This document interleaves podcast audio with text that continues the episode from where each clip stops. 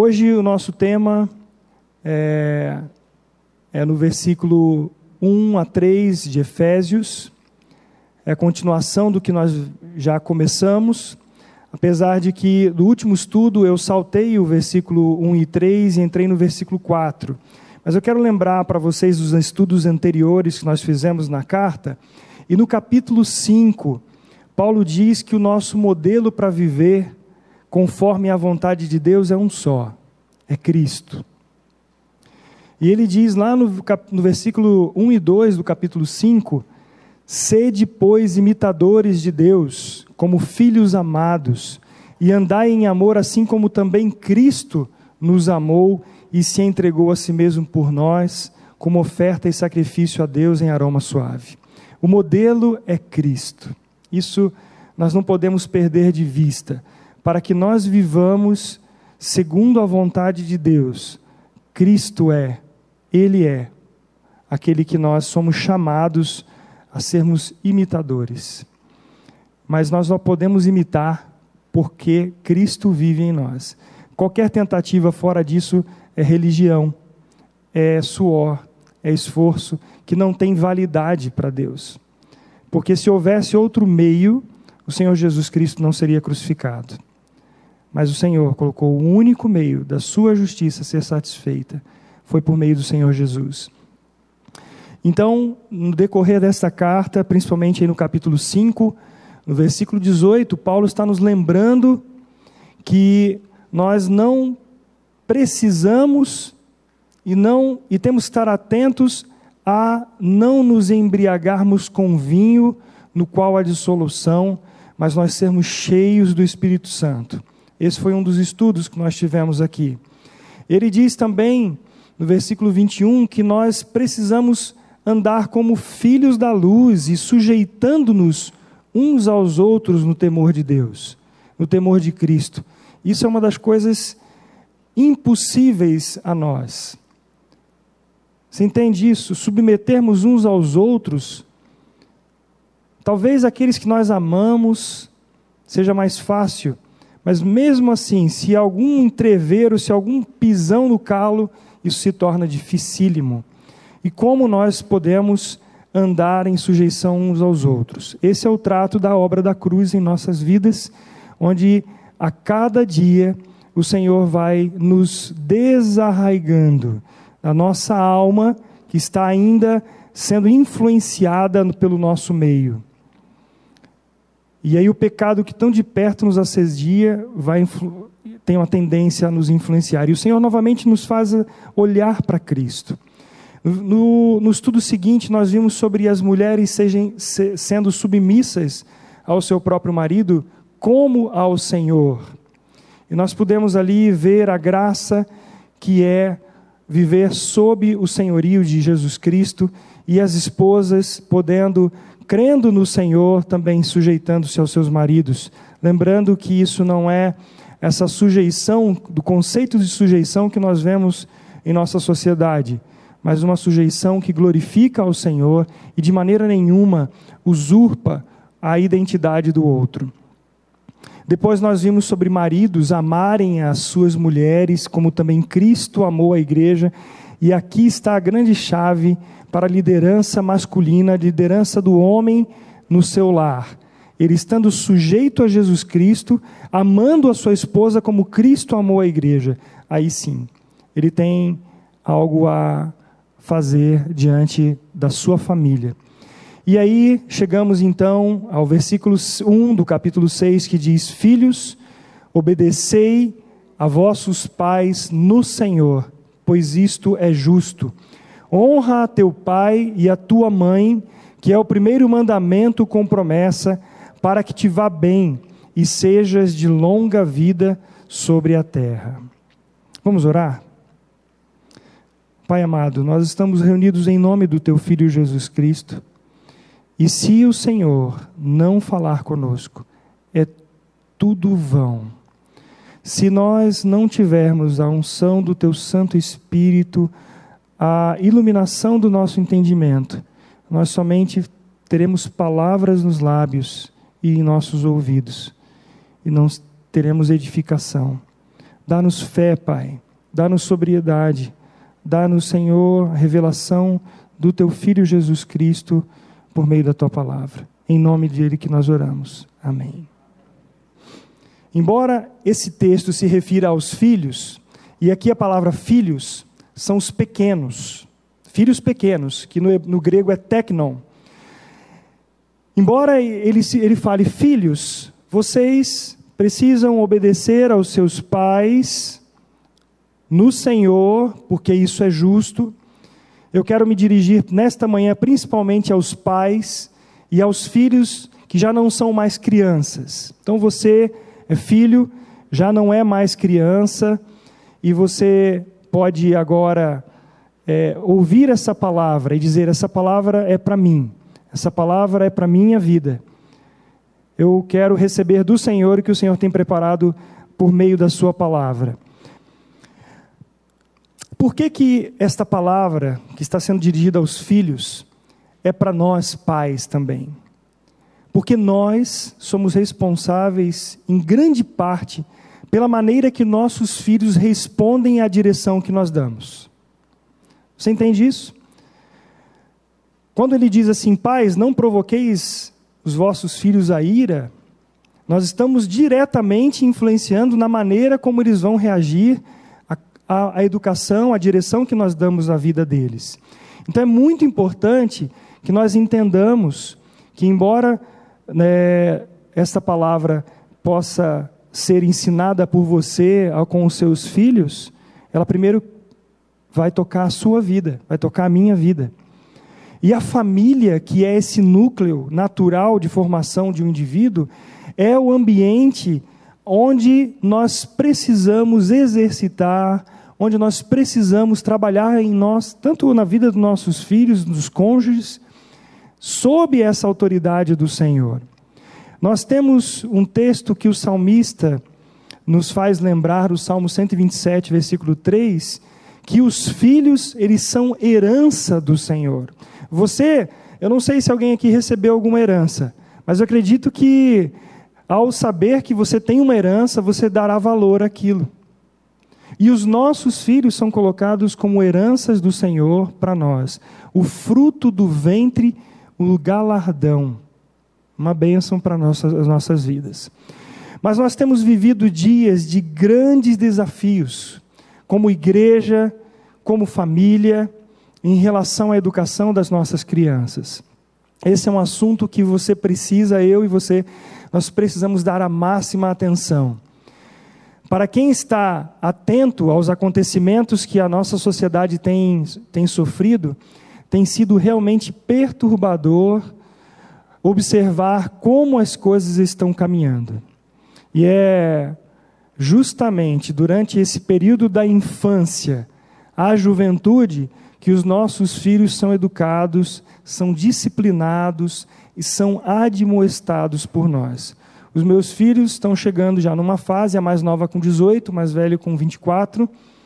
O Emanuel casa em fevereiro, ele já está formando o seu núcleo, a sua família.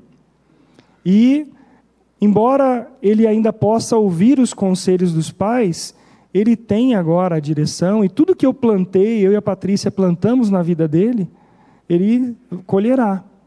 Eu já não tenho mais autoridade sobre a vida dele, ele não está mais sob a minha autoridade, primeiro também porque ele não está agora morando aqui, ele está morando em outra cidade.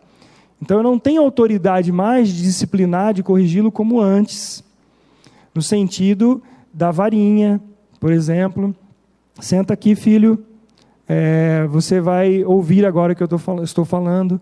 O filho precisa submeter à direção dos pais, mas ele já tem a sua responsabilidade, ele já é adulto. Mas a família, como esse ambiente e essa idade que nós temos das crianças, dos bebês, até a fase da juventude, é um, é um período importantíssimo na educação que nós devemos dar aos nossos filhos.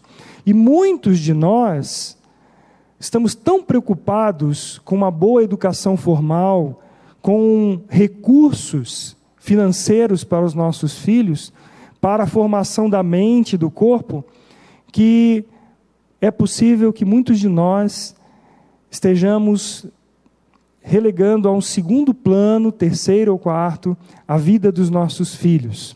E logo depois nós veremos algumas questões aqui que nos levam a essa conclusão. Alguém já nos disse que Deus nos empresta nossos filhos para que os criemos para a sua glória. Não é para nós que nós criamos os nossos filhos, mas para a glória de Deus.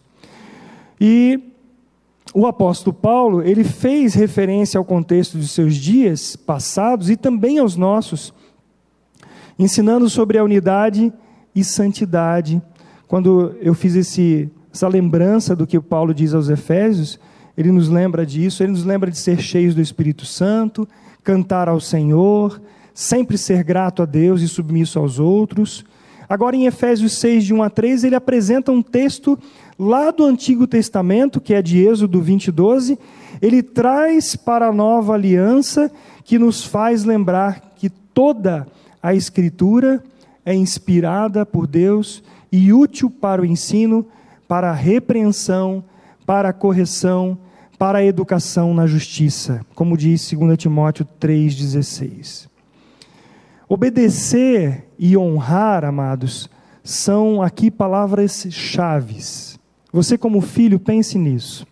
O sentido de obedecer traz a ideia de ouvir e submeter-se. A palavra justo é usada para aquele de quem o modo de pensar, sentir e agir é inteiramente conforme à vontade de Deus. Honrar significa estimar e reverenciar. E nós podemos então parafrasear Efésios 6, de 1 a 3 assim: olhe bem, os filhos que aprendem a vontade de Deus honram seus pais, submetendo-se a eles por amor a Deus, e por isso são felizes e têm vida próspera. Eu vou ler mais uma vez. Os filhos que aprendem a vontade de Deus honram seus pais, submetendo-se a eles por amor a Deus, e por isso são felizes e têm vida próspera. Essa é a mensagem central aos pais e aos filhos nesta manhã.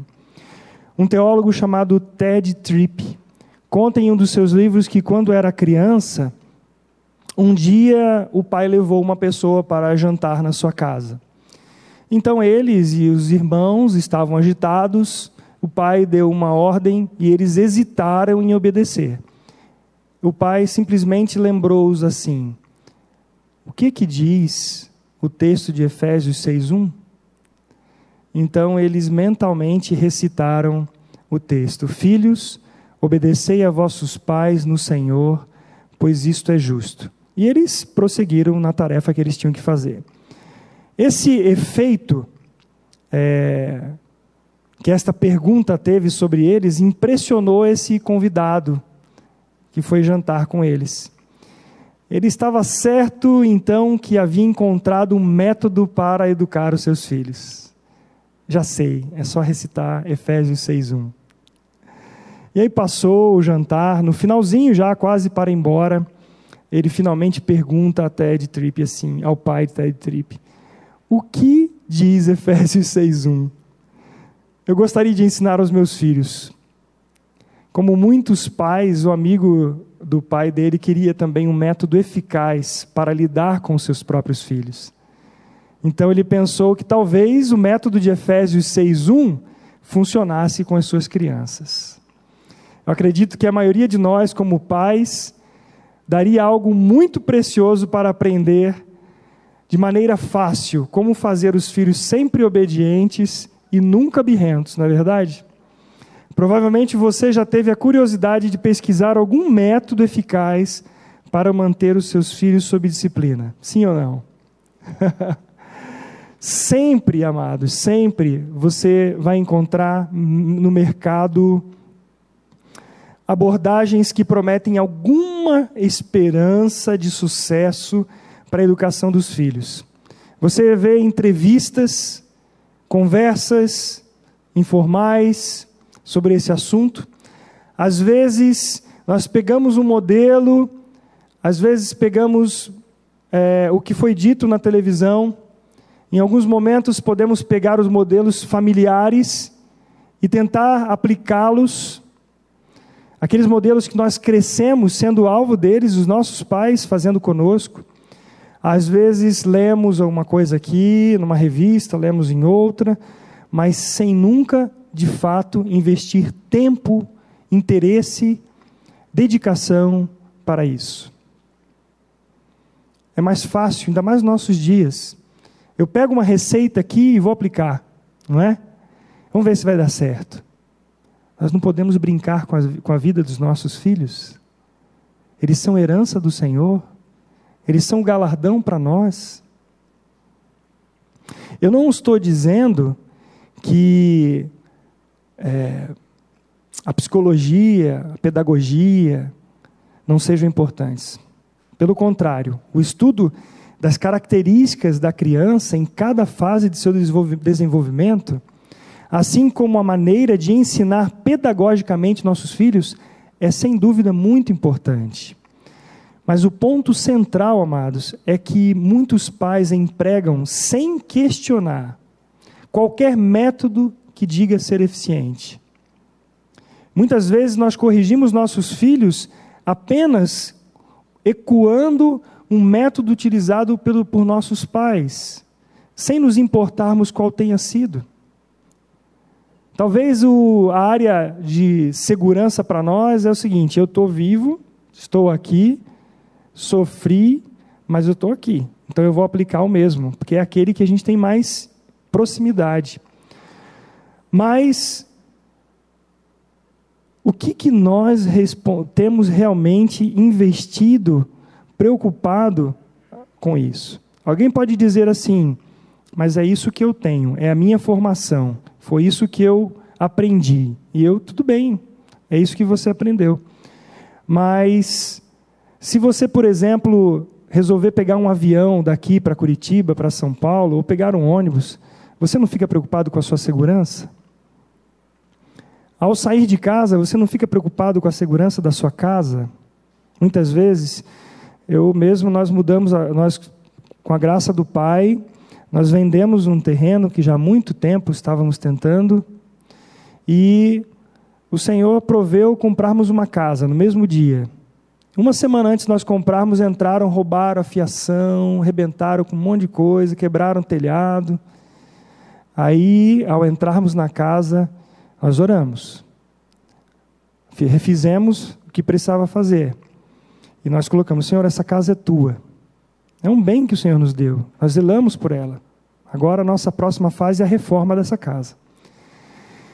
E nós oramos, e o Senhor está guardando. Mas e quando nós pensamos nos nossos filhos? Será que nós não estamos distraídos, desatentos ao que está sendo oferecido para eles? Ultimamente, por exemplo, a política tem sido usada para infringir autoritariamente a maneira que nós devemos educar nossos filhos. Agora, questão de duas semanas, nós vimos a votação na Câmara. E Alguns, alguns do povo de Deus estavam lá.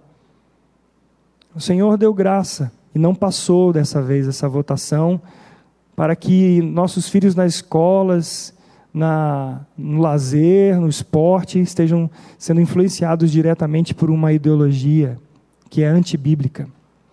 Mas o quanto nós temos nos importado com isso? Você já parou para considerar se quer seu filho, quer que o seu filho viva para a glória de Deus? Passa por nosso pensamento todos os dias o desejo de que os filhos entendam a bênção de viver sob o senhorio de Jesus Cristo? Se nossa resposta é sim, então o método precisa necessariamente ser bíblico e devemos mostrar nossa submissão ao Senhor Qualquer método escolhido somente para produzir crianças bem ajustadas está fadado ao fracasso. Por quê? Porque não busca a glória de Deus. Você que é avô, avó, preste atenção nisso também. Você tem parte nessa na, na criação dos seus netos.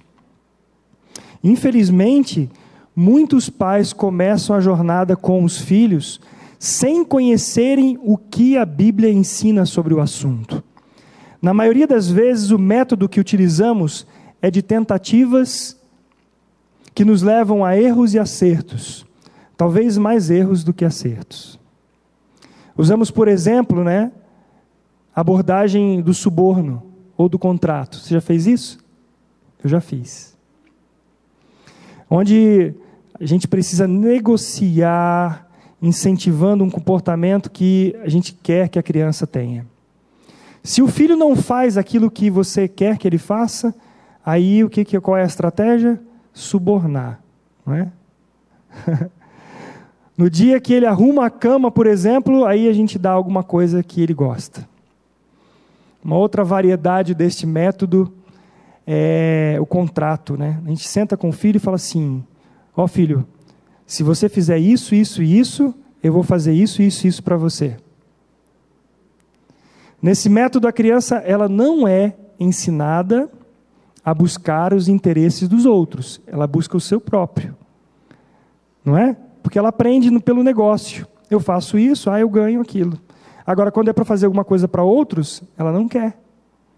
É bem parecido com aquele método das recompensas ou privações, para tornar a criança bem comportada. Ou a gente recompensa ou priva. Um outro método também utilizado é o método emocional, e esse é terrível. É a chantagem. Oh, filho, você falou comigo, eu fiquei tão magoada, fiquei tão magoado do jeito que você falou comigo. E aí nós vamos atingir a criança no seu emocional. E aí, novamente, o que, que vem? Qual a mensagem que nós passamos? O bem-estar. A criança ela tem que fazer alguma coisa para que nós nos sintamos bem e ela também se sinta bem. Então não é o amor, não é a obediência por amor, mas essa, essa ligação emocional que a gente faz. E também, amados, como nós já erramos, como eu já errei, usando também desse lado emocional, quando nós envergonhamos as crianças. Quantos pais envergonham seus filhos e levando-os à ira? Você já chamou a atenção do seu filho de uma maneira grossa na frente dos outros? Eu já disse assim: olha, da próxima vez eu vou fazer isso na frente dos outros, hein? Porque você não aprendeu. E mais uma vez, nós estamos falhando em aquilo que nós queremos que nossas crianças aprendam. Por vezes, usamos os modelos vivenciados por nós, sem questionar os fundamentos ecoando apenas palavras e ações que ouvimos e vimos. Aprendemos a usar o suborno ou o contrato, incentivando somente o comportamento que desejamos. Outras vezes usamos recompensas e privações com um fim em si mesmo. Tais métodos visam somente o bom comportamento, mas não lidam biblicamente com o coração. O que de fato, amados, tem acontecido conosco? Eu chamo você à reflexão. O que, que tem acontecido conosco nesses dias? Será que é o nosso tempo que diminuiu? É o número de atividades que aumentou? É uma bruta ansiedade que tem nos levado a fugir das necessidades fundamentais de relacionamento com os nossos filhos? Onde gastamos horas e horas, horas no celular, usando as mídias sociais? Será que é isso? É o método de encarar os, é, é, ou melhor, é o medo de encarar os problemas de frente e fracassar que nos faz negligenciar essa área. Na vida, os atalhos que nós podemos tomar diminuem o percurso? Na verdade, não. Esses atalhos muitas vezes fazem só acumular os problemas, onde nós não queremos que eles estejam à nossa vista. Os atalhos que nós podemos tomar como fuga da nossa responsabilidade. Eu vou ficar aqui no meu celular, eu não digo, não é? Mas eu fico ali, cheguei do trabalho, estou aqui já vendo um monte de coisa, o filho passa, eu não dou atenção, aí eu vou fazer outra coisa, aí na hora de, oi, tudo bem, tá, boa noite, é isso. É para isso que o Senhor nos chamou. O que, que está acontecendo conosco? Pare para pensar nisso. O que está acontecendo comigo e com você nesse tempo que nós estamos sendo chamados constantemente a buscar entretenimento, a buscar coisas que ocupam o nosso tempo, mas não dão vida para nós.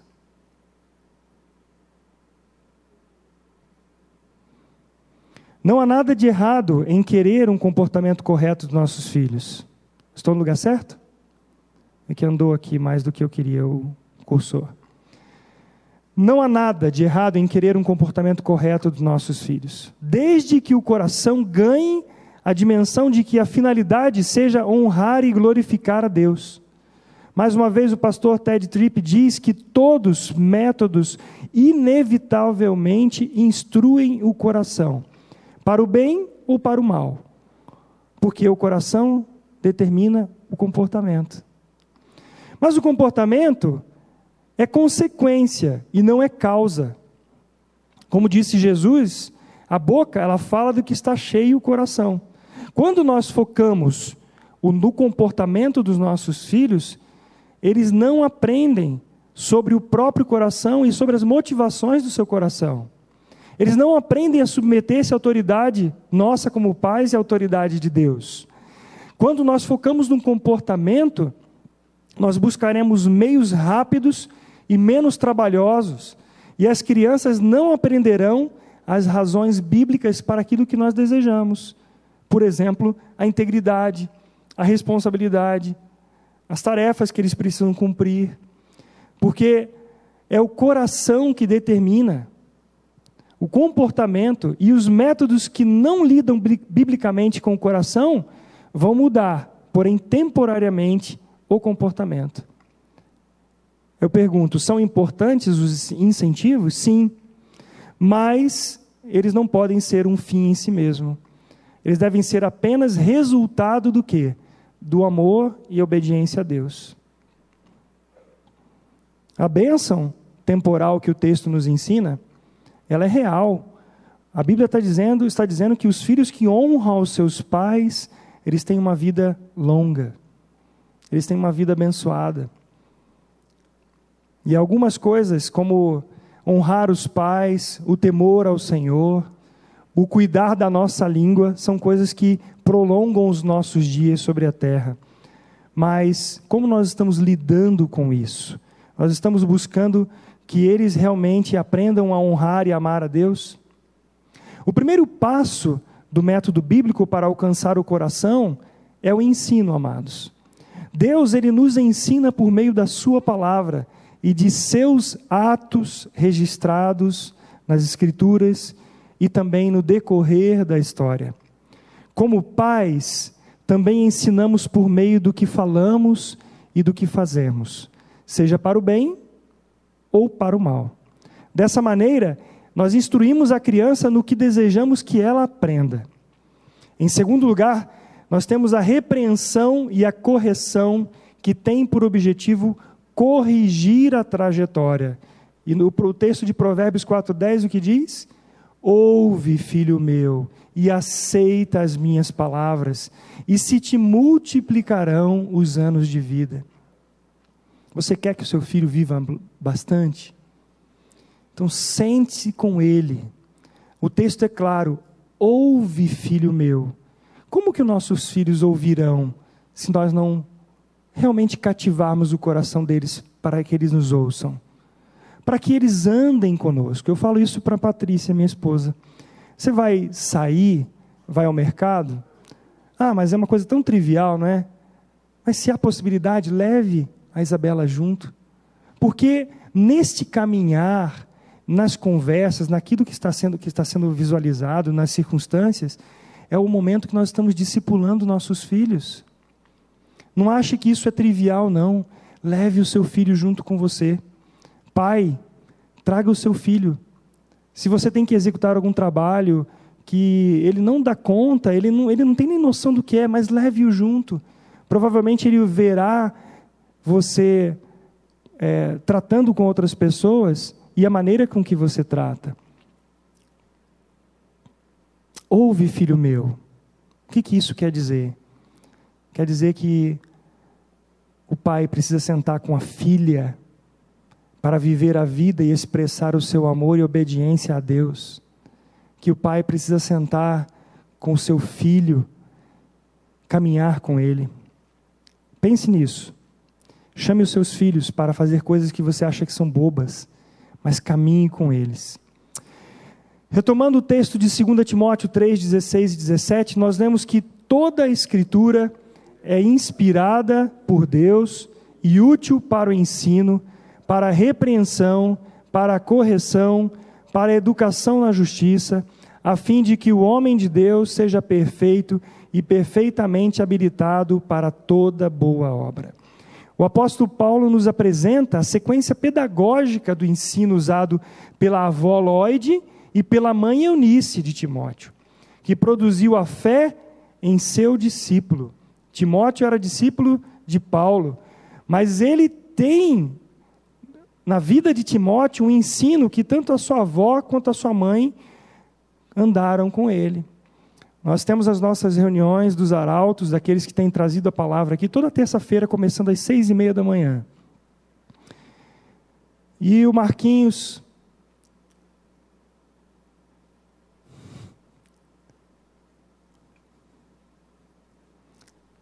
Ele disse assim: todo dia eu abraço muito a minha filha. Eu beijo, eu abraço. Geralmente nós homens temos um, né, um cuidado assim com, a, com as meninas. Eu mesmo dei banho nos meninos. Tá, mais fácil, né? Aí com as meninas, com a Isabela, eu já fiquei com receio de dar banho nela, de não fazer as coisas direito, de lavar tudo direitinho. Fui aprender com a Patrícia. E eu chego em casa, a Isabela tem hora que me quebra. Ela fala, benção, pai, e vem me dar um beijo.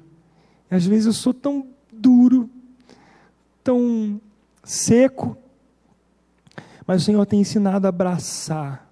Abrace a sua filha, pai. Abrace mesmo, diga que a ama. Mãe, abrace o seu filho. Ande com ele, diga que o ama.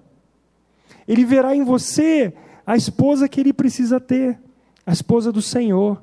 Se você é temente a Deus, ele verá em você, mãe, a mulher que ele, o perfil de esposa, biblicamente falando, que o Senhor tem para ele. Pai, você é modelo para sua filha. Ela verá em você o marido, o perfil do marido que biblicamente o Senhor tem para ela. Como isso é importante. Durante tanto tempo, perdi aqui. Tanto o ensino quanto a repreensão e a correção fazem parte da abordagem bíblica a respeito da criação de filhos. Olha o que diz Provérbios 13, 24. O que retém a vara aborrece a seu filho, mas o que o ama, cedo o disciplina. O texto de Provérbios 29, de 15, diz: A vara e a disciplina dão sabedoria, mas a criança entregue a si mesma vem envergonhar a sua mãe. Olha, amados, durante muito tempo eu pensei que castigar era o ponto alto da correção. Mas o ponto alto da correção é o discipulado. Você não tem como corrigir alguma coisa que você não ensinou. Você não tem como cobrar alguma coisa daquilo que você não andou e não ensinou ao filho? Como é que ele vai aprender a amar ao Senhor? Como que ele aprenderá a honrar aos pais se ele não foi educado na justiça, pelo método bíblico do ensino, da disciplina, da repreensão, da correção? para que ele seja um varão perfeito e perfeitamente habilitado para toda boa obra, como 2 Timóteo 3,16. Então não é simplesmente a punição, porque a punição sem o propósito correto, ela vai também levar à ira. Mas a Bíblia fala para que nós não retenhamos a vara. Mas ele não é o ponto máximo. Castigar às vezes é muito fácil. Dar a bronca é muito fácil. Não é? Agora, andar com os filhos, aí já exige mais tempo, mais dedicação. É comum aos pais, é comum os pais falarem bastante com os seus filhos enquanto bebês, mas se esquecem de abrir-lhes o coração à medida que eles crescem. Em muitos casos, a comunicação dos pais com seus filhos já crescidos restringe-se a dizer-lhes o que devem fazer. E esses, os filhos, falam aos pais somente o que eles desejam. Filho, faça isso. Faça aquilo. Filha, faça isso, faça aquilo. E o pai e o filho só se relacionam assim: pai, dá dinheiro para sair. Pai, eu quero isso. Pai, eu quero aquilo. É a realidade de muitas famílias, muitas famílias em nossos dias. Os pais, eles são somente a fonte de dinheiro para os interesses dos filhos. Mas pode ser que isso seja apenas um reflexo, amado, do que aconteceu pouco tempo atrás, quando eles eram crianças e nós tínhamos as nossas ordens como o máximo de intimidade com eles. Nós plantamos uma coisa e depois colhemos. Se o nosso relacionamento com os filhos, ele é esse relacionamento quando criança também, nós, ah, isso aqui eu não vou nem dar atenção, é que coisa de criança. Você vá, vá prestando atenção. Se é essa a prática, vai chegar um momento que esse negócio vira. Vai chegar um momento que você vai querer conversar com eles e eles vão querer só dizer oi pai, oi mãe. Porque foi isso que nós fizemos quando eles eram menores. Há muitos sentimentos no coração de um adulto que foram gerados lá na infância e na adolescência. São sentimentos de inferioridade, incapacidade, produzindo em meio a relacionamentos opressivos, sufocantes da alma, que precisa se expressar. Mas é tempo, amados, de aprender a dialogar. Isso é, isto é, de ouvir o coração dos filhos com o amor do Senhor esse é o apelo dessa exposição hoje, para que deixemos o celular de lado, deixemos a novela de lado e tudo mais que nos desvia de um relacionamento com nossos filhos e os nossos cônjuges, para caminharmos juntos com eles, sem perder de vista, amados, que nós somos pais e exercemos autoridade e responsabilidade dadas por Deus sobre os nossos filhos. Não confundamos as coisas. Deus colocou-nos como pais. Quando eu digo que nós precisamos de um diálogo com os nossos filhos, não é nós sentarmos nossos filhos e agirmos como fôssemos irmãos deles. Quantas mães, para poderem ser aceitas emocionalmente, uma concepção de, de tratar as filhas que já estão entrando numa fase da juventude, fase adulta, como se fossem irmãs. Não, você é mãe você é autoridade sobre a sua filha, sobre o seu filho. Pai tem que ser amigo do filho, mas antes é pai, é autoridade sobre a vida dos filhos. E mais ainda, tem responsabilidade no cuidado deles, na direção da vida deles. Porque se nós deixarmos de investir nesse, nesse aspecto, eles terão mais dificuldade com a abertura dos seus corações para a palavra de Deus. Eu concordo com o um pregador ao diagnosticar a razão, ao texto do boletim, a razão pelo que se levantou uma geração em Israel que não conhecia o Senhor, tampouco as obras que fizera a Israel, como diz lá em Juízes 2:10.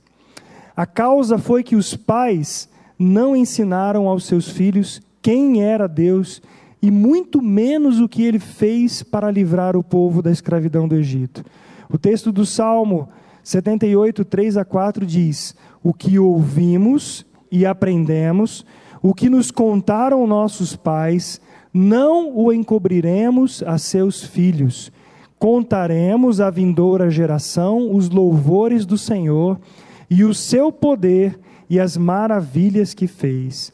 Vocês sabem pelo texto lá de Juízes 2 que o povo de Israel, depois de muito tempo, os seus filhos, eles não conheciam quem era Deus.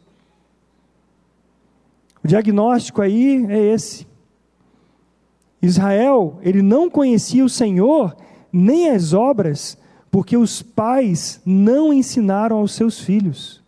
Olha que, que trágico e que tragédia foi para o povo de Israel, porque os pais não ensinaram aos seus filhos quem era Deus. Esse é um erro que nós muitas vezes fazemos.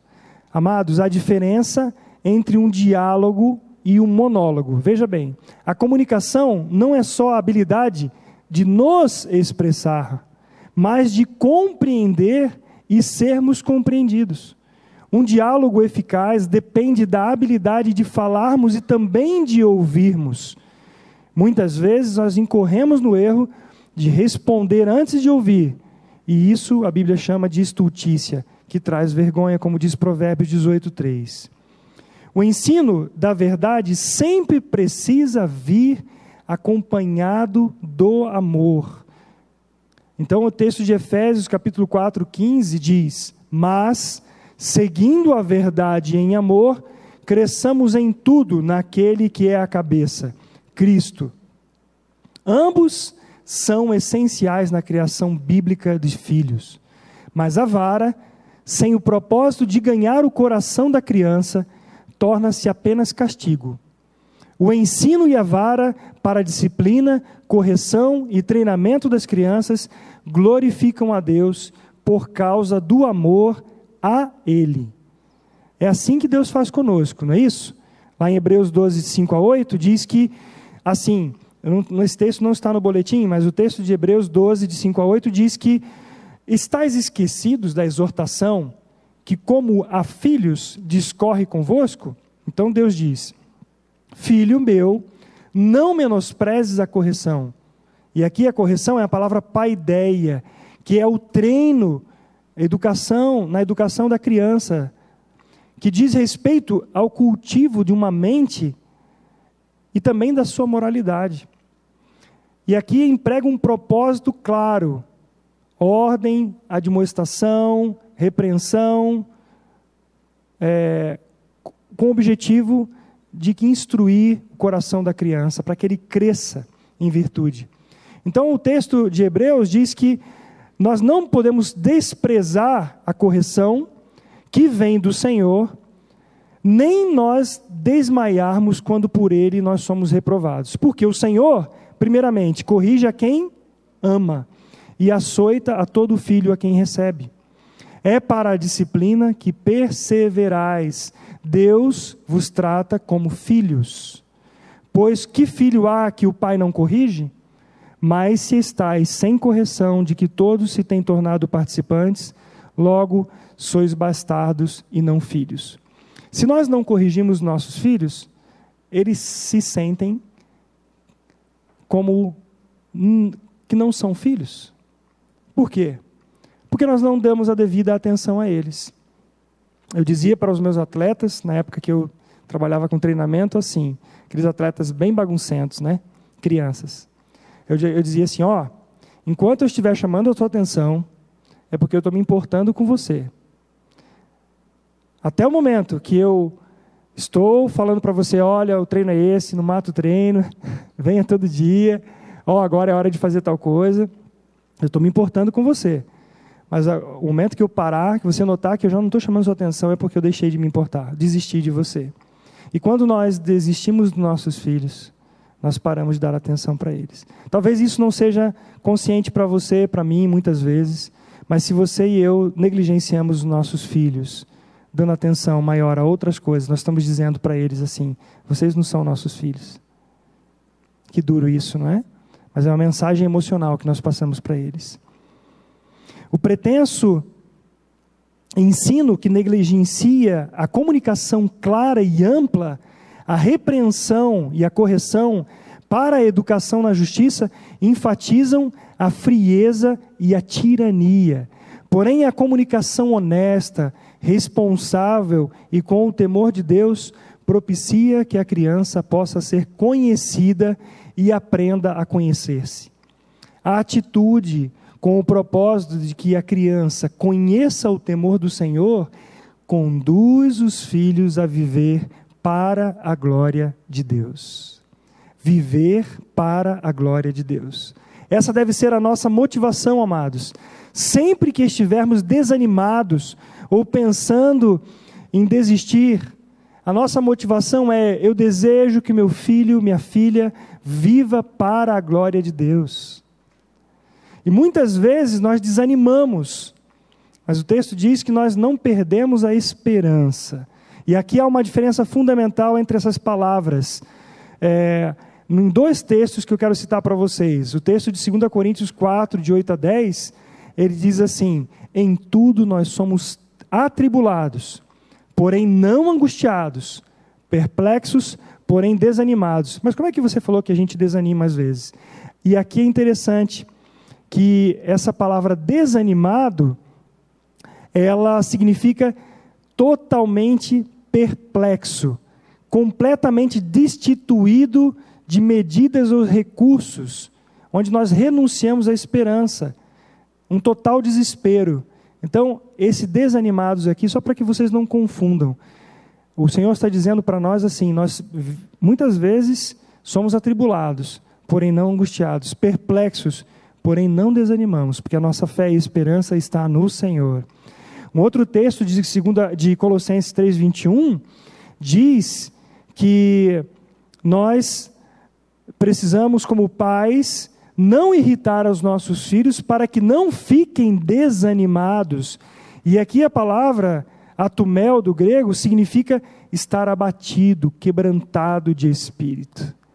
O Senhor nos chama a agir com os nossos filhos para que eles não fiquem desanimados, abatidos, totalmente quebrados. Então não desanime, não desespere da circunstância que você possa estar vivendo com seus filhos. Coloque diante do Senhor. Ele tem a solução, ele tem o um método bíblico que é pelo ensino, por caminhar, isso chama discipulado. A nossa tendência como pais é fazer nossos filhos saberem como nos sentimos acerca do que eles fizeram ou disseram. Entretanto, antes precisamos entender o que exatamente está acontecendo no interior deles. Jesus disse que a boca fala do que o coração está cheio. Eu citei esse texto anteriormente, Mateus 12, 34. Portanto, é importante ir além do comportamento e levar os filhos a entender o que está acontecendo em seus corações. Nós, pais, precisamos entender isso. Não é um investimento rápido, passageiro, não, é para a vida toda. Se você decidiu ser pai, ser mãe, seu principal ministério é investir na vida dos seus filhos. Sabe para quê? Para que eles amem o Senhor e amando o Senhor, eles sejam obedientes, eles honrem aos pais e com isso sejam abençoados. Alguém já disse que se queremos entender os conflitos interiores dos filhos, então precisamos olhar para o mundo através dos olhos deles, percebendo o que se passa com eles. Isso nos permitirá ministrar aspectos próprios da mensagem do Evangelho em nosso discipulado. Essa percepção nos ajuda, como pais, a enfatizar o ensino para a repreensão, para a correção, para a educação na justiça. Uma criança de dois anos, ela tem uma compreensão do mundo. Uma criança de cinco tem outra compreensão. Uma criança de doze, outra. Então é importante que nós percebamos como essa criança está, ela está recebendo aquilo que nós estamos ensinando e como ela está absorvendo isso. E às vezes, quantas vezes eu achava o seguinte: dei uma ordem, a criança não obedeceu. Aí eu falo, ó, primeira, sabe aquela história, né? Do homem que ele, com a sua esposa, casou, andando na carruagem, o cavalo tropeçou uma vez. Aí ele falou, primeira. Aí andou mais um pouco, o cavalo tropeçou. E ele falou, segunda. Ele já preparou a garrucha dele. Quando tropeçou a terceira vez, ela falou: terceira, marido, o que, você vai fazer? Aí ele vira para ela e fala assim: primeira. É assim que muitas vezes eu agia. Achava que a coisa já estava resolvida. Falei uma vez, pronto. E não é, queridos. Nós não somos assim. Quantas vezes o Senhor precisa disciplinar-nos, relembrar-nos, caminhar conosco para que nós aprendamos e nossos filhos serão diferentes? De fato, não é fácil a missão dos pais. São necessárias a atitude e a dedicação para entender os filhos e ajudá-los. As crianças precisam aprender a se expressar, e somos nós, principalmente homens, que precisamos aprender a facilitar a conversação em nossa casa. Mas é preciso buscar a sabedoria em Deus para discernir o coração de nossos filhos. Provérbios 2,6 diz: Porque o Senhor dá a sabedoria, e da sua boca vem a inteligência e o entendimento. Nós, pais, precisamos deliberadamente falar assim: filho, filha, esposa, vamos sentar aqui. Sabe aquele final de tarde ou, ou começo da noite? Lá em casa, como a gente às vezes tem um horário meio desconexo, eu tenho hora à noite, assim, já é por volta de 11 da noite. Está um no celular ali, tá, outro terminou a, a, a, a aula da faculdade, o outro está fazendo tal coisa. Eu falei, vamos sentar aqui um pouquinho. Como é que foi o seu dia? Vamos ler aqui a palavra de Deus? É deliberado. Pai, não espere isso acontecer assim, espontaneamente. Delibere, vá, chame, invista na vida deles. A Bíblia diz que se alguém necessita de sabedoria, peça a Deus. Deus dá liberalmente. Então peça ao Senhor para que Ele dê sabedoria, estratégias bíblicas para fazer isso. Os conflitos do nosso coração, eles são causados pelo pecado. E somente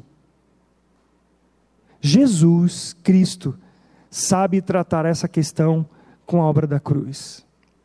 Em quais situações, se não na vida em família, você, pai, poderá apresentar o Evangelho de maneira mais significativa para os seus filhos? Em que lugar? Em que circunstâncias? É ali no convívio. No processo de ensino, nós pais estamos tanto acima quanto ao lado de nossos filhos. Preste atenção nisso. Deus nos deu a responsabilidade de exercer um papel de ensino e correção e por isso estamos acima. Porém, estamos também ao lado, pois sabemos o que o pecado fez com todos nós que diariamente lutamos contra a carne. Provérbios 1:8 diz: Filho meu, ouve o ensino de teu pai e não deixes a instrução de tua mãe. Não haja com seus filhos como se você fosse o irmão ou a irmã. Eu já falei sobre isso. Haja como pais, como pai, como mãe mas saiba também que o pecado que é, tão de perto te assedia, também assedia os teus filhos. Um dos grandes problemas é que muitas vezes assumimos uma complacência tão grande com o pecado que deixamos de corrigir os filhos. Você já passou por isso? Em outros momentos, nos colocamos como infalíveis e de maneira hipócrita em condição superior. Os filhos conhecem eles sabem que nós falhamos. Mas muitas vezes nós não admitimos isso. E eles veem hipocrisia em nossas vidas.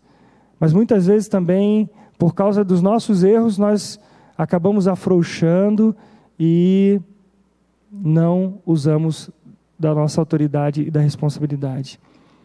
Lembre-se do que o próprio Deus disse aos pais do povo de Israel. O que, que ele disse? Vamos ler juntos? Deuteronômio 6, de 6 a 7. Estas palavras que hoje te ordeno estarão no teu coração.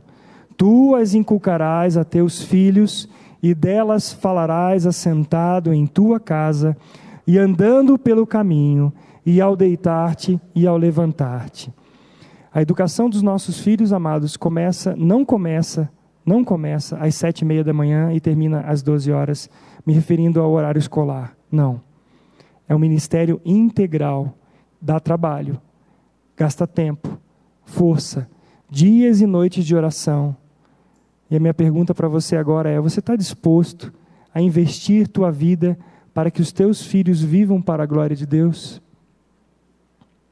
Se a sua resposta é sim, então nós precisamos mudar a nossa maneira de usar o nosso celular. É preciso mudar a rotina.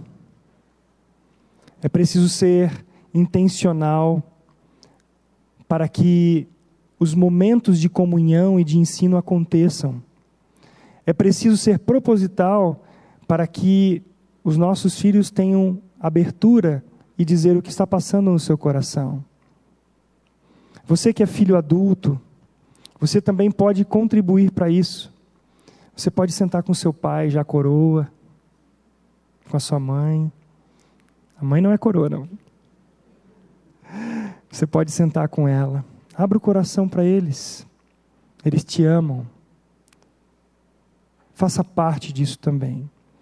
Nós não devemos esquecer que temos a responsabilidade diante de Deus de conduzir os nossos filhos no caminho do Senhor, com todo o temor e submissão a Ele. Portanto, somos agentes de Deus na vida de nossos filhos para amá-los e corrigi-los com verdade e amor. Que o Senhor nos capacite para este ministério, em nome de Jesus.